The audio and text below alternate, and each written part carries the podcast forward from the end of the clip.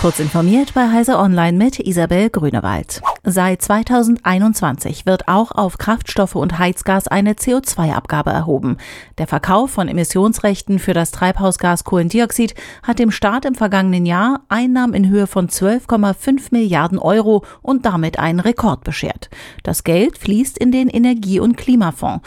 Diese Einnahmen leisteten einen wichtigen Beitrag für die Umsetzung der Energiewende, finanzierten Klimaschutzprojekte und würden außerdem zur Entlastung der Verbraucher genutzt, sagte der Präsident des Umweltbundesamtes Dirk Messner.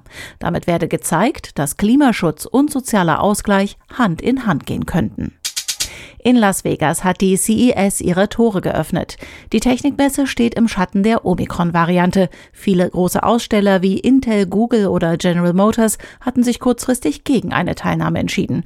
Diverse Neuheiten, die üblicherweise eine große Bühne bei der CES bekommen hätten, werden nun online vorgestellt aber nicht alle.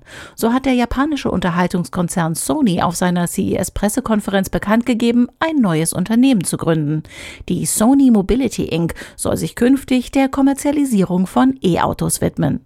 Sony CEO Kenichiro Yoshida stellte in Las Vegas den Prototypen des Elektro-SUV Vision S vor. Google kauft für seinen Cloud-Geschäftszweig das in Israel ansässige Cybersicherheits-Startup Simplify zu einem bisher nicht näher genannten Betrag. Dies geht aus einem Beitrag im Google Cloud-Blog hervor. Die Nachrichtenagentur Reuters will jedoch von mit dem Deal vertrauten Personen erfahren haben, dass Google rund 500 Millionen US-Dollar für den Sicherheitsspezialisten bezahlt. Als Grund für die Übernahme nennt Google die steigende Bedrohungslage durch Cyberangriffe auf Geschäftskunden, der man durch die Verstärkung des Sicherheitsteams von Google Cloud mit Simplify begegnen will.